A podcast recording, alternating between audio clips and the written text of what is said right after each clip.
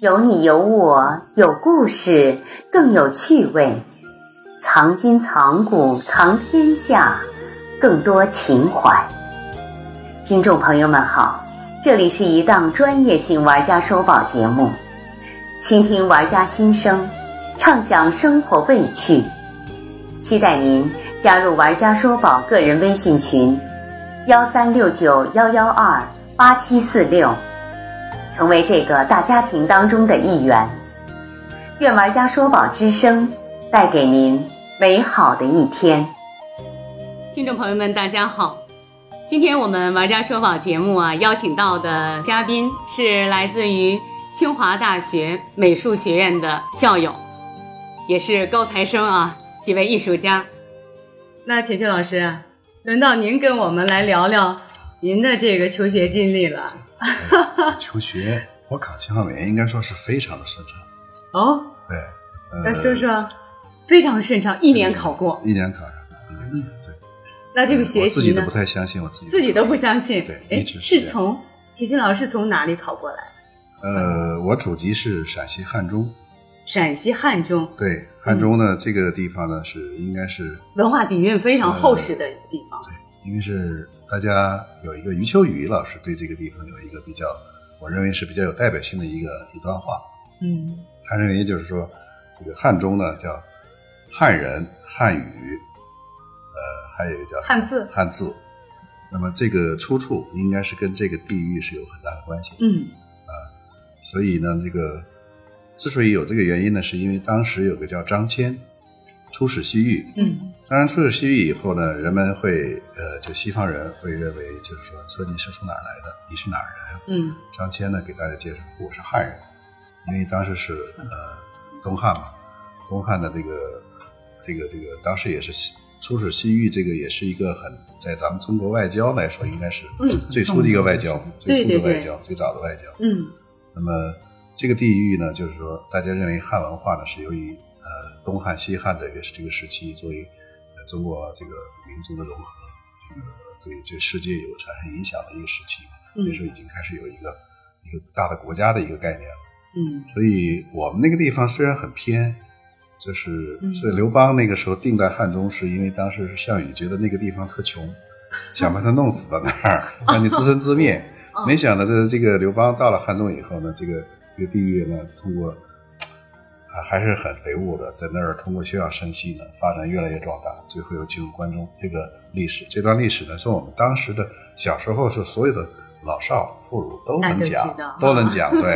什么诸葛亮很有名六出祁山呀、什么的，嗯呃，屯兵也是在这个地方，对吧？嗯那么是作为一个战略大后方。哦实际上咱们建国以后呢，这个地方也是一个战略后方。嗯那时候有叫“深挖洞，广积粮，嗯不称霸”有这么一个口号，所以当地呢就有很多这种咱他们军队的叫什么什么几号、八号厂、七十六号厂哦这种带有番号的，这种番号这种厂实际上就是非常的这个秘密的一些军工企业。啊，军工企哎，这个地方也就在是山里，就在山里面，实际上我们那全是大山。都是山。对我呢，从小呢，既然是因为家里的关系，我是两岁的时候，呃，就去了农村，哦嗯当时叫是叫这个下放，有一个叫、呃叫下放，可哦能岁数大的人可能会知道，嗯，下放下放我们就对对对我我妈妈带着我们仨孩子，我姐我哥，我们就去了农村了。当时也是给了一个呃，给你批一个地方，你就在那儿自己建房子，然后按农人农农民的这种生活方式，嗯对，哦呃是这样我们这个地方的主要的工作就是为这个军工厂，呃，养蔬菜。哦，等于为他们啊对对，养菜，后勤对保护种菜。嗯我两岁开始，实际上到少年时期，一直实际上是农村，啊、一直就在一直在农村。那嗯所以啊、对这个外部世界的联系，基本都是通过这个军工厂，因为我们周边有好几个军工厂，哦他们这个信息，我认为是非常发达的。嗯就在当时来说的大城市的所有的信息，他们都会知道。那哦么我们最早的看电视、看电影都在这个军工厂，这周边有好几个军工厂，我们会他们这边天天演这个电影，明天演那个电影，我们会串， 会去哦从串。哦小的已经对看电视我天天都对我们很自发的，每天就比如说我们上山爬到山顶上就看这个工厂，这个大院干什么啊？一看那个大屏幕一下拉起来了，那个幕布拉起来了，啊我们就啊知道今晚有电影，哦，大家就可以就去。会去。对，哦，大概每个星期好像都有类似的这他样。对这个老百姓也开放是吧？他那个生活区是开放的，啊，生活区生活区开放，因为他们这个一个厂子，小厂子有两三千人，大厂子有上万人，哎呦，就是那种那军工企业。哦，生活区他们是跟老百姓在一块儿的，哦实际上是通着的，但是呃，这个生产基地它是封闭的，它是对，有我站想他军有工企军业人有军人对站岗，对他一定要进保不去。对嗯，但是他们生产什么，我们到后来才知道，有一开生始都产不知道导弹的，有生产这个航空仪表的，等等等等。所以后来我知道，我们陕西有叫陕飞，实际上陕飞的，嗯我们那些好多厂都是陕飞的，他们是一个工厂生产一个零嗯件，最后到一个地方去装组装，整装，对，是这样的。哦，所以那时候我觉得他们对我们的对我的少年时期的影响非常的大，一个是各种文化的传播，一个当地的这个呃老百姓的文化，加上这个外来的就是军工企业带来的这种外部的世界的一些看法，包括一些文化信息，对，包括陕西，它地方的这个都很文化封闭，非常丰富，非常封闭，嗯就是因为封闭他们才会到这儿，哦，所以那个一个县大概有一个县大概有好几十个这种军工厂，啊，十多个、二十多个、哦啊，就是不同的，从哪个山沟进去都有，它是那样的。所以我是在应该是在大概十岁左右，就是有一个他们军工厂的一个工人，嗯但不是画家，不是职业画家，工人，他有一天提着画夹子就在我们家门口，哎，对着山在画写生。因为我觉得这人太神奇了，当时对我的非常震撼。哦因为我不知道画儿可以这样画啊画。我印象他是画水粉的，哦，后来我就把我们家的桶啊什么的，都给他凳子啊都搬了，特热情的服务。正好就在家门口，家门口他在嗯那儿啊写生嘛，那个对我印象是特别特别深的一个。我说画儿还可以这么画啊，然后他在画，我就一直跟着他。他画完了他就走，我就跟着他，一直跟到很远很远的地方。他，我觉得这个人是个神仙一样的人， 我对这个画画人太崇拜。我觉得他身上有一种光环一样的东西。嗯，就对绘画那种，就就特别喜欢，就特别特别喜欢。就这一件事情，就把你的兴趣又发出来了，对，那时候小时候可能乱画一些、啊自己也画哎乱画一些东西，像明生师兄刚才说的，嗯画天安门呐、画宝岛山呀、这些东西都会画，但是我们没有那么专业的东西，嗯，我们都是拿个铅笔啊什么的画一钢笔画画，好像那种对就随便画玩儿了，人家是拿那个颜色带这种带造型的，哎呦，把那个山塑造起来，呃树林什么的，哎呦，那个太神奇了，这个太神奇了。我觉得那时候可能就是种子吧，就是埋在心里头了。哎，对就是呃我父亲呢是一个，其实一直也也也喜欢画哦画，但是他呢，我有我有一个一一辈子没见过的二叔，呃，他们他经常聊他们小时候的事儿哈，嗯我们听父母的那种故事吧，觉得嗯很有意思。嗯，我二叔是画，喜欢画画，但他哦最后他不是干这个，不是职业画家，他喜欢画。嗯但他喜欢我我父亲是喜欢写字，那你这还是有遗传基有因有遗在传里遗传。哦，我父亲在我们当地书法是很有名的，呃，他一直在在在在机关里上班，我们最后到了农村，啊，就这样。那可后能来是妈妈下放到对，妈妈带着我们下去的。带着你，对我，我爸爸是每个星期回来一次，哦有时候会比较时间长一点。嗯那个那段生活虽然虽然很苦，但是、嗯呃很幸福。我现在的所有的童年的记忆啊，嗯那个山、那个那个水啊，都在我心里头都是很美好的，嗯，因为太自由了，没人管， 无真的拘是无没人束管。的哈，那个山，那个那周围的山我都爬遍了，所有的都去，哪个地方都会去的。九金老师，你周围的山是那种仿古的，不是，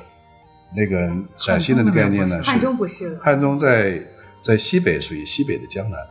它因为在秦岭的南侧，它受这个长江的暖湿气流上来以后，它是完全是一种青山绿水，啊，青山绿水哦类似于这个呃江南的那个，我们那儿现在的建筑都是白墙那个黑瓦的那种建筑，陕北不一你样，你陕你北看到好哦，像那就是截然有不同点的像那风个格呀，哎江南的无锡啊，江徽派江哎对这一代的对对对，它是这一代的建筑， 哦啊跟四川的还不太一样，嗯有点嗯四川和这个江南之间的这种哦，水乡种水稻，也是水乡对种水稻，哦，青山绿水的对这样的，对我小时候去田里捉泥鳅，呃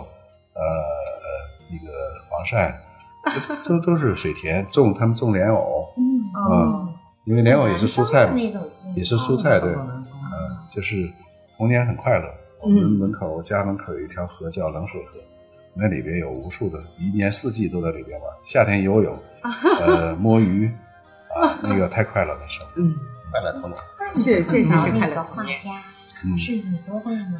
大概十岁左右，我印象就是那么大，嗯十岁就那么大的时候，对，嗯所以意思就是对这个，我总觉得一直印象这个人有带着光环从我们家那儿走过去，一直好像有这么一个感觉。嗯冥冥之中呢就有这么一个人对来引路引人，路人，嗯嗯，引路人，但是没有没有画，就是但是那个后来嗯就自己就随便瞎画吧，也没有也没想别的，嗯一直初初中、高中到高中，我当时我们上的是二中，也是当地我们当地的重点中学，嗯，重点中学当地没有考这个艺术，汉汉中这个地方汉中汉中对，那个二中我是当时是算是体育特长，我是体育特体育也很好，啊，我体育啊嗯好是什么？跑步跑步我进这个二中是因为体育特长进去的。哦呃，文化课差一点点没考上，但是体育特长呢就收进去了，哦所以一直参加当时的各种那种体育比赛啊、嗯运动会啊，把功课耽误的比较多。嗯我从小对这个数理化的东西特别感兴趣，哎呀啊、一直学的也不太好，初中也不好，高中也不好， 到了就是到了高中要都高二的时候要上高三了，要要要大家填志都在愿了都吧在考虑，就是你未来的高考方向的时候，嗯我在这个时候我自己迷茫了，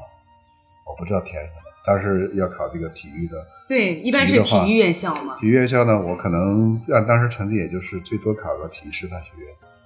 那么我自己好像不是太行，嗯也不是太甘心。那么在高中高三的时候，突然在一个就是看到马路上有一个海报，就是美术训练班儿，我就去我就去报名。我跟我父亲说，我说爸，那个我哎这个班儿我想去学一学。嗯，我爸说好啊，去吧。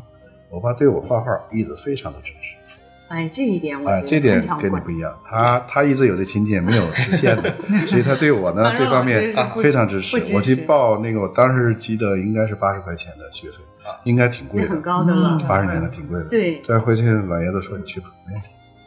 啊，然后就去了。去了以后我才发现人家这个都画的很好了，嗯画画我是零起步，没拿过铅笔，没画过这个几几何形体没画过，然后人家就开始画人人像了，最最差的也在画这个石膏头像，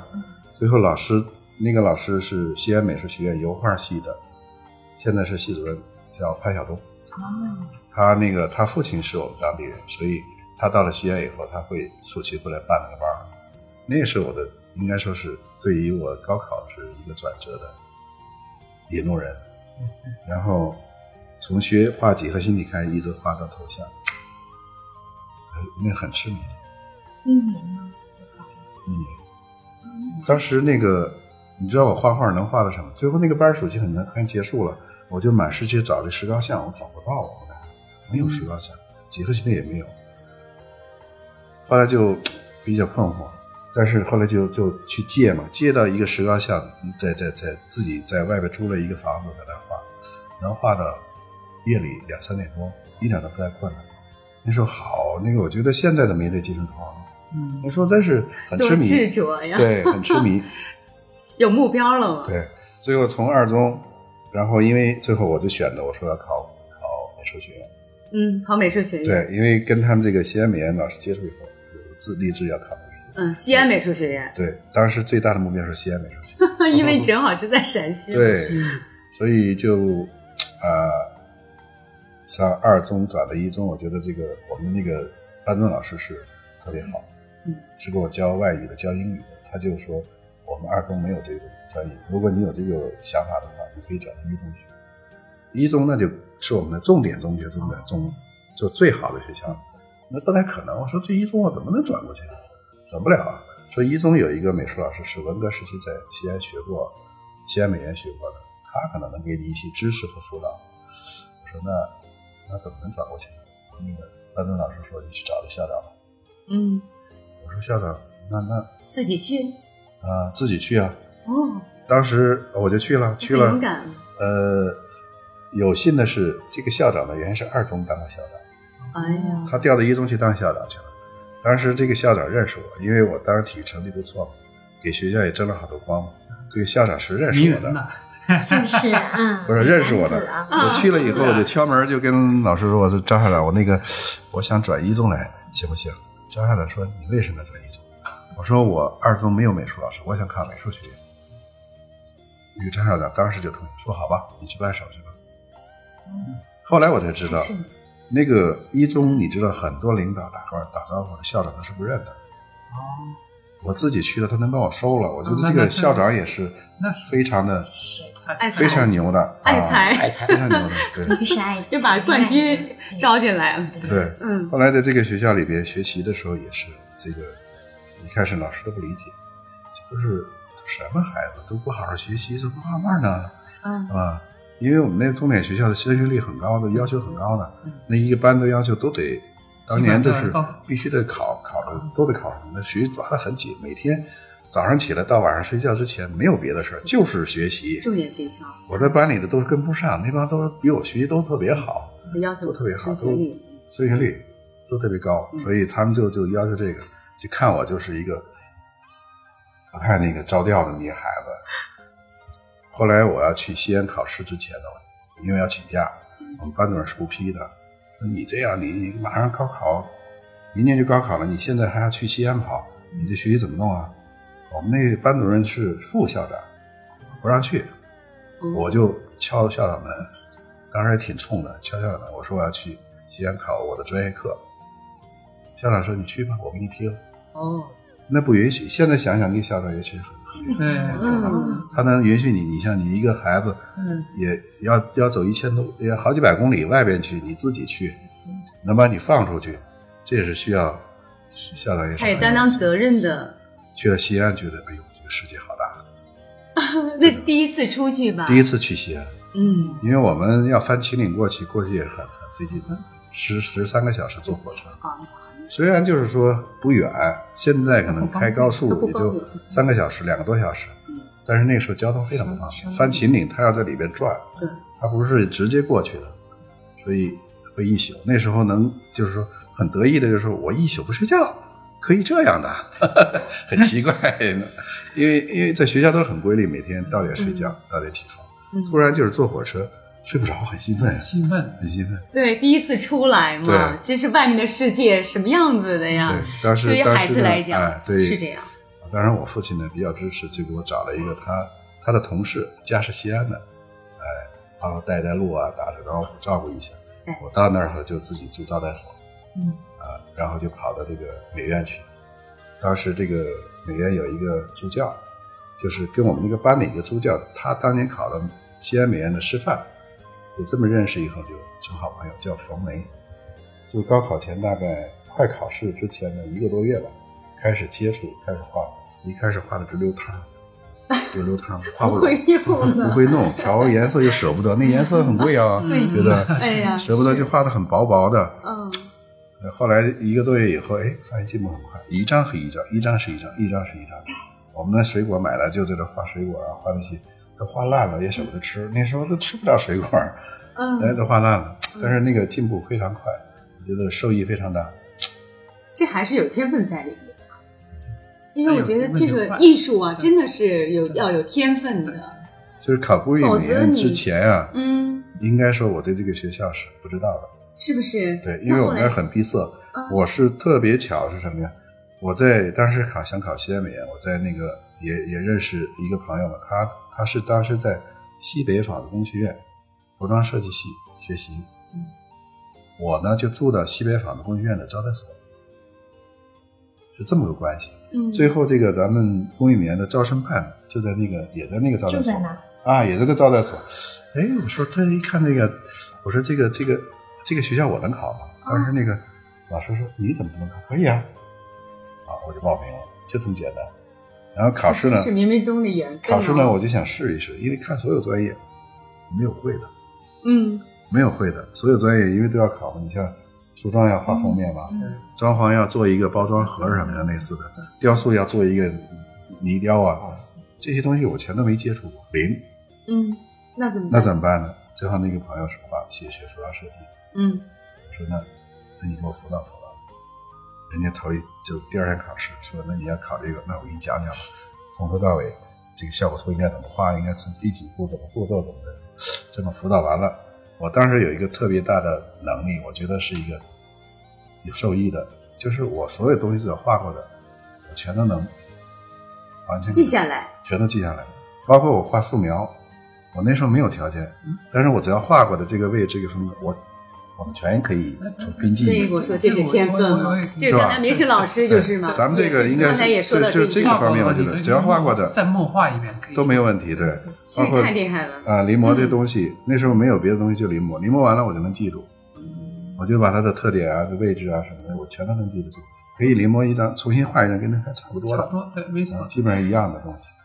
所以形这个，象记忆很厉害。哎，这个很厉这害个哦很受益，对，嗯，很受益这天生的，这这学不来的，也可能是这天生的个能力，对天生的天生的能力。加上自己可超常能也比较专注，那时候对比较专注，所以这嗯，些东西就很快就去考一个晚上，一个晚上的辅导，一第个晚二上天就去考这个服装设计，对。所以这确实是坦率地说，我可能在是在我超们强在我们班的专业是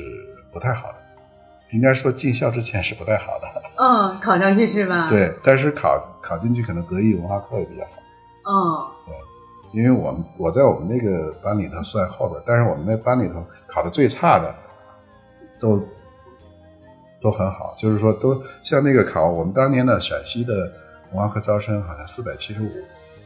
四百七十五才能上进一叫本科线，嗯，不是一本线，是本科线。那我最文化差课考的还是蛮高的。对我大概我记得是考了四百四十多分吧，四百四十多分在我们当地是没学 上的，就是因为考上艺术专业类院的，校，艺术类的可能在那够艺术高的了艺术类的在400分我们那嗯个应该在系里班里都比较高了，所以可能德艺文化课专业呢可能我估计我们班应该是当时应该有个排名，嗯，就是报名的时候，他有个报名表，我大概是后边只有两个人，应该是比较靠后的。后来我我我没有查过，但是我知道那时候入学的时候，所以我一直惴惴不安。呃，在这个考到大学里边，我是一直不太相信，很很长时间做梦都梦见还在考试，哦，就是已经考进来了，就对已经在美院学对对对学习了，对对对还在做梦，对，所以一直到呃是有压力吗？就是觉得那时候不自信。我我觉得原因就是不自信，因为觉得你学的时间又短，嗯，这个又没有经过这个很系统专业的那种训练训练啊，那你能进去是不是蒙你呢？ 是不是老师判错卷了？ 哪天是不是你会露马脚？ 你这个是不是就我一直就担心这个问题，哪天会是不是画出来老师看出来就给你退回去了？我一直有这个担心，就很长时间就有。哦，所以学习当时其实挺老实的，在学校 挺乖的，老师让怎么画就怎么画。嗯哎，哎，专业呢还还不错，嗯尤其这个后来呢，一开始有点不行，跟不上，但是到了、到了大概呃学了一段几个月以后，嗯，还还不错，老师给的分数还挺蛮不错的，哎，慢慢开始找到自信，找回自信来了，自信是吧有一点自信不再做噩梦了，后来还是做，还是做对梦，这个梦一直做到，可能我觉得都好像都都上班以什后么，梦啊？就是梦见还在高考，不，这个梦啊说没考上重，复的做吗？这个梦呢就我是也老在我也高类考似这的个吗？我也做都做过，嗯这因为就一做梦，第二天要考试，就很难受的那种感对觉，对对对，没考上，太紧说你张没太考紧上张啊了什么的，因为那就可是能老有这种这种对应试制度啊，就对给搞的这个我也人那做种状态，我做什么？哦还不是就你我做不是一个人，我也在做。也做过对大的，一我记得上班有时候谁提老白天一做那提，个晚上就做梦，哎呀，急的不行，因为在那个段应该说是紧张，紧张。高一个度是紧紧张，张再一个可能是觉得是你自己生活中的一个高点吧，嗯，就是你自己在控制自己的命运，而且通过你的努力，你达到你变成了另另外一种状态，嗯这个对自己是一种，呃，我分析可能一开始可能是一种不自信，是一嗯，种不自信，但是后来发现还不是，还不不完是，全。还不是还不完全是，对就是这样你刚才看就是一些压力那个樊老师和明老师都这么说对，我我是那我是啊就我说是英文英语我老做梦，哦，那个英文是比较嗯是哦比较差一些。因为我们学校当时招生是有小分儿的哈，嗯对对，有小分儿这个的，虽然可能不是要求那么高，英文和语文是要有小分儿的，我我知道。哦，后来我一问我们班同学，文化课我知道了，那我自信我在了我们班应该是牛的了文化课是最高的很了牛很 牛，啊不是第一，不是第一就是第二，应该是这么一个水四平百。四很高。所以，所以后来慢慢的就解放不做梦了哎，慢慢包括后来就是包括任锦清带我们重金属写生也是，哎呀，没画过，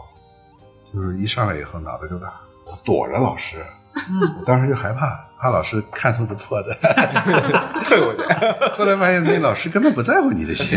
一开始教你，一开始画的时候就真的流汤儿，那画儿一画画的稀里哗啦的。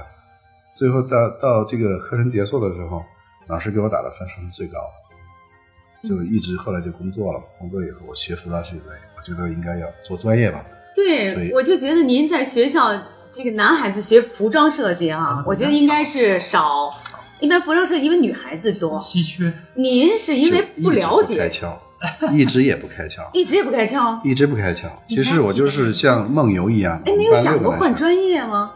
没想过，换不了，那时候不可能换专业。那个不换哦，不不能能换换，不能换一般专是不业能换。啊，就这样一直就学下来。一直学跟他走呗，跟他走就跟梦游似的，反正大概到了，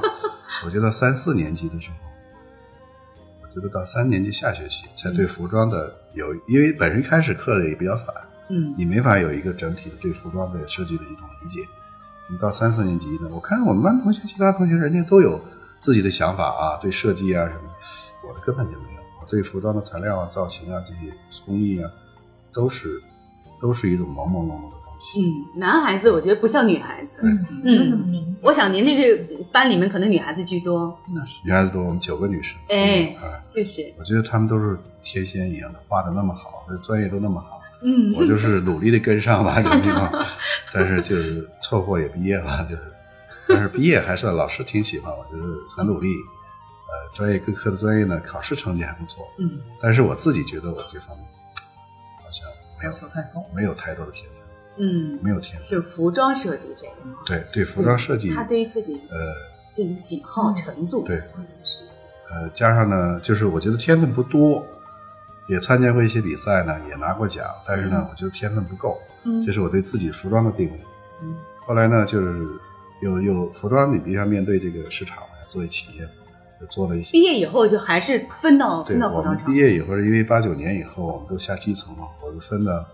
分到前门妇女服装店， 分哦到服装店这做段什有么意思，呀？讲讲这啊段。做什么卖布。对，卖布啊？对，那跟专业那可能这是专业对先口开始，我们领导说这叫专业对口，让我去背这个所有的布的这个编号，什么二幺幺几那几可能几，很代表早什期的嗯么时间吧什。么华丹尼啊，什么这些东西啊。哦，呃，最初是做奥亚运会的宣传，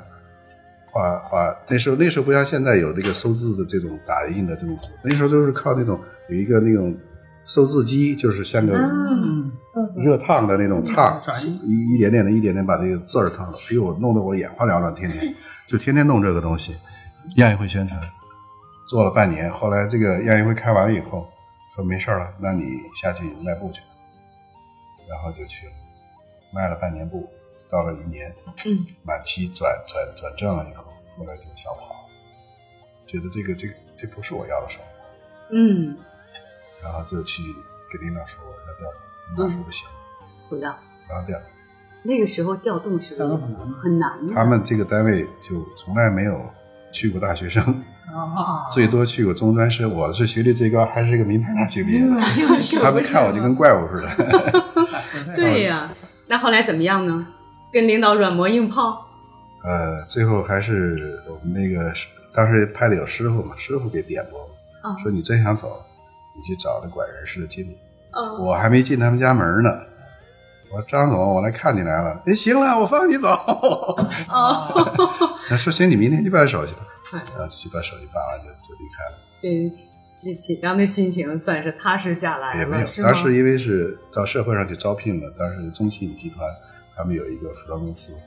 我是去招聘完了，所以才回来要求调走。啊，有所准备，对，是有吧所准备，因为也想去试一试嘛。啊嗯，当时被那录个取觉得，哎，那那那时候很稀缺，哎也不人家也不管你真是有本事没本事，嗯因为你是你要去工艺美院毕业的，对人家会给你另眼相待对嘛，对所以对，嗯就就就聘了嘛。学他校的们也品牌效对应啊，品牌不见人，只要是不是，再一个那个时清候华美，院像服装公司的设计师很难招的，那时候很少，很稀缺。像嗯尤其你又是工艺美院毕业的，那就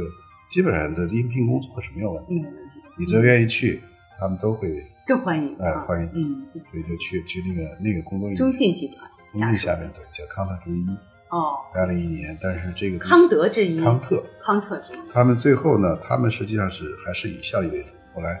一开始他们是希望做一些市场开发，嗯，做一些内销的，实际上最后他们还是呃集中在这个外贸，所以我到那儿也没有发挥，所以就又从那儿出来了，嗯，就是一直折腾，还是想做自己，一直折腾，对，嗯折腾呢跟一块儿开公司，自嗯己后来自己开公司了，呃，我开公司是应该是从九六年开始，那也很早，九六年注册的是我家自己的品牌，自己的品牌啊，注册自己哦，自己开始做嗯，做那就下海了，下海了，其实就一直在海里，一直在海里，一直在海里，没人管嘛，没人管，也没嗯有单位，也没有住房，所以这些东西我们都没有想到，嗯呃，所以也没有顾虑，说白了也没有顾虑。嗯，九六年开始工作，开始就尝试自己来做，哎尝试自己做，一开始也不顺，后来呢、嗯，还不错，因为那个时候市场还相对比较好做，那个时候做服装是做呃，像咱们现在说定制的呀，就是这个品牌的呀，还是那种大众的，是大众的。我大众的当时做的是依附于这个各大的呃百货公司，哦，其实当时最早就是燕莎、哦赛特、南岛这是非常大，啊、这个呃等等吧，就是北京这些都挺高端的对高端都是嗯这些这高端的一些商场，嗯，哦对对，，包括外地的也做一些批发什么的，哦，是那种那种模式，那种商业模式，嗯那种商业模式呢，最大的问题就是，呃，你最后的产品会有积压，嗯会有积压，那么就是每次我的感觉就是每次就是说，呃，那时候不讲不像现在有很系统的你去研究市场。嗯那时候我们都是拍脑袋定的，所以也有拍不准的时候。嗯嗯，拍不准的时候，你就会有库存积压。最后做了几年以后，发现这个库存量太大，就越做越有越没信心，没信心，没有信心，就是呃，你想做品牌，又想做这个，就是在这种观念摇摆，我们自己对企业经营方面，我觉得是短板。都是自己来做是吧？那对所以就是说呢，就比较辛苦，因为你方方面面都是要您去操心，不光是辛苦，这里边就是你对一个企业，就是你嗯做企业，你要带团队，嗯那么他的对你的要求不是一个对设计师的要求了，它是一个很全面的一些一些东西。对，那么我觉得我们从设计角度出发的话，嗯可能在某个时期你会蒙对了，嗯但是呢，你比如说人力资源开发，你对人才的培养、和人才的引人才的这种使用，需要你有眼光。对，这是跨对吧行业的，你对这个嗯对对对这个资金的资金的使用，包括这种嗯对流动性的这种判断呀、包括你很多你需要有很多有可能有很多机会，你你都你都放弃掉了，嗯因为我们有短板，我们不了解这个这个企业管理的真正的应该是怎么去做，我嗯们也在这这方面交了很多学生。哦当然那个时候允许你犯错，嗯，是吧？允许你犯错，所以你就做了很多错事儿呢，也活着， 还没死掉。 嗯在增长经验对，但是后来发现那不是我们建厂，不是建厂。哦，又反思了一下，对，一直到，当然最开始是为了生存，是吧？嗯因为我们从外地到北京以后，你不去工作，你就没有收入，是吧？没有收入，你意味着下顿饭没得没地方找啊，对，真是，所以我们就没有机会全凭自己去考虑自己想要什么，而是去努力去去活着，打拼，对对，先先生存，就是先活嗯，着这。是基基嗯本的保证，对，那么实际上最后到了后边，慢慢的，呃，发现这些都不是我想要的东西。你可能赚点钱，啊或者是怎么样的，嗯，不是你自己要的生活。嗯你最终的归宿应该是你你想要的东西是另外一个东西。那么后来，哎，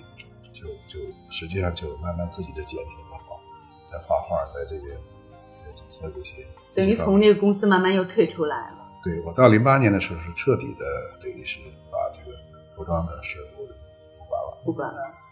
不当事儿。但是后来我我夫人在做，嗯做公司，嗯。在做一个公司，就是另外一个又重新重新做的公司，嗯不是我原来最初那家公司。嗯，但是我基本上单位的时候，就不再管。嗯细节我不管了，嗯基本上是在专注于做一些画画啊什么的。嗯，我夫人老说你不务正业，但是我只有通过画画，我才觉得生活。你觉得这是正啊很业？快乐的。对我说这是快乐的。我这留的作品我看到很舒服啊传世，啊！我从来是没想过，但是我觉得我在上面这种，看点有自己，哎，我在这上面这个得到的东西对太多了，嗯，太多是这样太多。了，是吧？嗯不管是书法呀、绘画呀，嗯每一张作品会有很多收获。我自己看着自己的画儿，会保险，呃，我觉得我活着的，我觉得有存在感，嗯就这种感有觉，价值。啊，有存在感的。价值我还不敢说价值，对，价值我也没敢想过，就是挺快乐有的快你像你，对你嗯像我，零八年之前那么多年，最后你最后你一看，你好像很多年，实实际上就是瞬间的事儿，你活的生活是一样的，嗯对，对吧？你想起来没什么东西可记得了。嗯，那么最后呢，到到反而我画画以后，我我们有习惯画画会留个时间是吧？对哪年的作品？对，没事儿翻起来像日记本一样的，对你对会对对想起来你的生活的很多的事情，真是，而其实且它是一种记忆，一种记忆。哎，哎，而且通过画呢，人生的一种你可以思考很多，对吧？你把嗯你的生活中的很多东西都会通过绘画来把它记录下来。嗯而且绘画呢，我认为它这个包罗万象，很开阔，视野很开阔。嗯那么重新学习一些新的知识，包括我们过去的一些嗯那些东西的积累，完了以后觉得哪地方还需要补，对吧？所以，哎呦，发现世界那么美好，那么那些东西，那都很多很精华的人的人类很多精华的东西，嗯， 我们可以通过我们慢慢的去消化，不去做那些天天去赚钱啊什么的，我医院的这个里边赚，我觉得这个感觉生活高级多了，是吧？是这是做一个人应该过的生活，那个是赚钱是有点机械性的，就像您说，那是要先有生活的保啊障，有了生活的保障以后，回头再想，我还得要做我自己，我自己想要的我是什什么，我是什么。啊，就像刚才红梅老师说的，人生是什么这个大的这么一个主题啊，精神是不是精神的一种寄托？我觉得是吧？算是慰藉，反正它是精神需求。这对个这个这个谁啊？这个弘一法师，嗯他好像有那么一段话，是我上大学的时候听老师们讲过的。嗯，那么第一个时期是物质，嗯第二个时期是精神的，第三个时期是宗教的。嗯那么，如果你能把你的艺术追求上升一个宗教层面，那你这是一个很高级的，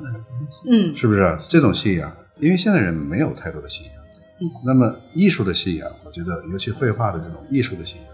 那个是所有画画人，我觉得都很善良，都很美好，很美好，他的很心爱性啊很非非常常热爱生活，哎，对是，吧？嗯这是他们追求的是美好的东西。确实是是我吧从您的这个画里面，我看您画的这个鱼啊，我觉得都特别的可爱。。呃有可爱的一部分，也有凶狠的一部分 曲靖老师，这是这个我看这个画册里面的这个画，这水墨画，嗯这是您现在这个创作的这个作品的风格吗？呃，这个也是在作品当中梳理出来的。我认为这哦个鱼呢，它是呃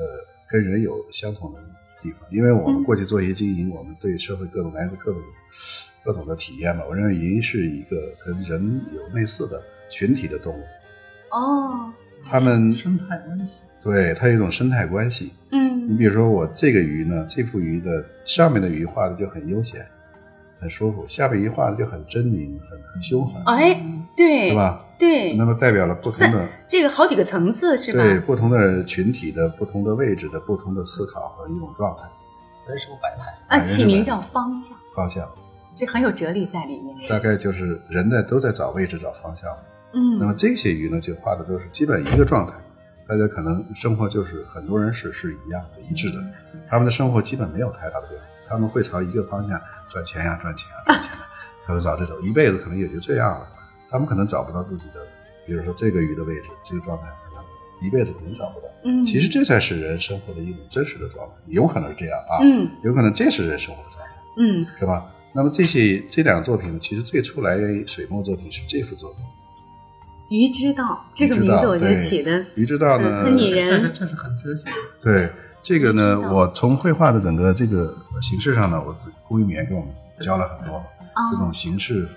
构成之间的关系，是吧？嗯，呃黑白灰呃，黑白灰啊，对点线面呀、黑白这些形式感呃呀构成的形疏密式呀，对嗯这疏密关系，这些是学校能给我们教的。嗯那么题材呢是通过这个鱼来来来表现的，来嗯，讲。嗯，水墨的，包括后来我喜欢用这个带有色彩了，熟加宣入一，些嗯熟宣一开始用深宣的多一些，后来熟宣，熟宣是它是更能就是说一种控制和非控制之间的，因为你可以控制它的造型，嗯，也可以把它画得很容易很朦胧、很抽象。都张着嘴巴间呐喊的感觉，对，是 是是。 要说什么？所以所以后来我那个师母就给我，当然我学服装的师母，嗯，她说你干脆给你起个外号吧，就叫张嘴鱼吧，你正好姓张，哦，还真 是。挺好挺好。这这个确实是我刚才看到这铁军老师的这个这这这几幅作品哈、我就发现哎，真是这好像就是他的一种这个这个绘画的一种风格啊，这绘画语言对吧？咱们都说，相对这个时期，可能这个语言稍微纯，对比较成熟一点。 对对，嗯，其他的可能小品多一点做吧。做了做了不少。对，啊这个遗憾的是到现在没有认为自己认为满意的，或者是稍哎微我觉得你大题材类的作品。还可以啊，你这个挺好。嗯啊、我也这是我们感觉这鱼的语个言我鱼觉的得这个很不错特色，嗯，应该能够代表您的一种风格，目前我认为它可以代表我。是不是？ 前我在一们个觉阶得段李吧军老师很啊谦一个虚阶，段，一阶段的话，辨识度很大。嗯嗯，这一看你就看出这张兄的这个是他的对画儿，是吧？呃，这样我觉得这个很成功。其实作为艺术家就是这样子对需要哈，这就样是你把这个作品拿出来以后，对大家就知道一看哦，就这是是谁是谁的这是谁的？呃，对，我觉得这个就说明他这个对作品就画的很成功。对，嗯，谢谢谢谢。呃，非常感谢啊，我们四位艺术家啊，今天给我们分享了大家不同啊，各自不同的这个艺术人生。虽然大家这个学的专业不同哈、大家的经历不同，但是呢，就是让我感觉大家还是有一个共同的特点啊，就是为这个艺术啊那种不懈追求、那种认真执着的这种精神，